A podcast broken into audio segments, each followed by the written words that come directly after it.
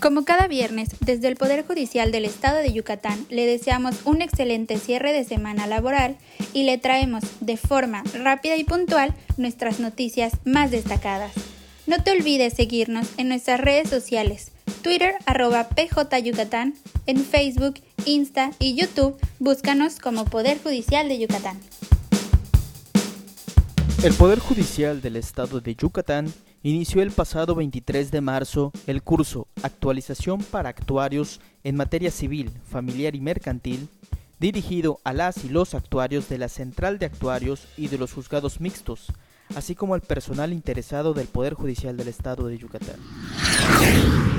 En este mes de marzo, en el Poder Judicial del Estado, inició la campaña informativa Declara, con el objetivo de reforzar la información entre los servidores y servidoras judiciales, relativas a las obligaciones con respecto de la declaración patrimonial y de intereses que, en este año, deberán presentar todas y todos sus colaboradores. El Tribunal Segundo de Enjuiciamiento sentenció a 40 años de prisión a una persona por el delito de feminicidio agravado, esto ocurrido en agosto de 2018 en un fraccionamiento de Canacín, Yucatán.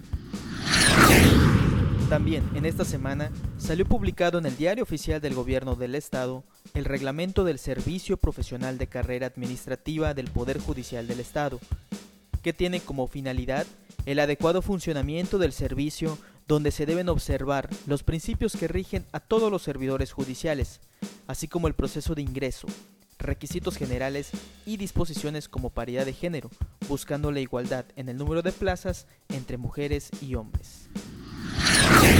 A raíz de las medidas adoptadas durante la contingencia sanitaria, de abril de 2020 hasta marzo de 2021, en los juzgados de control, juicio y ejecución del Sistema Integral de Justicia Penal para Adolescentes se han realizado más de 300 audiencias virtuales mediante el uso de plataformas digitales.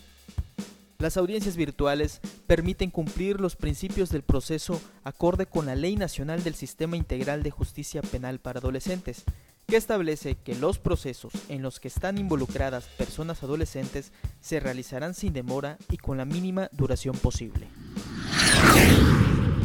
Gracias por escucharnos. Ya estás informado sobre el acontecer semanal del Poder Judicial de Yucatán. Escucha este podcast también en www.poderjudicialyucatán.gov.mx. También puedes mandar comentarios o sugerencias a redespjyuc.gmail.com.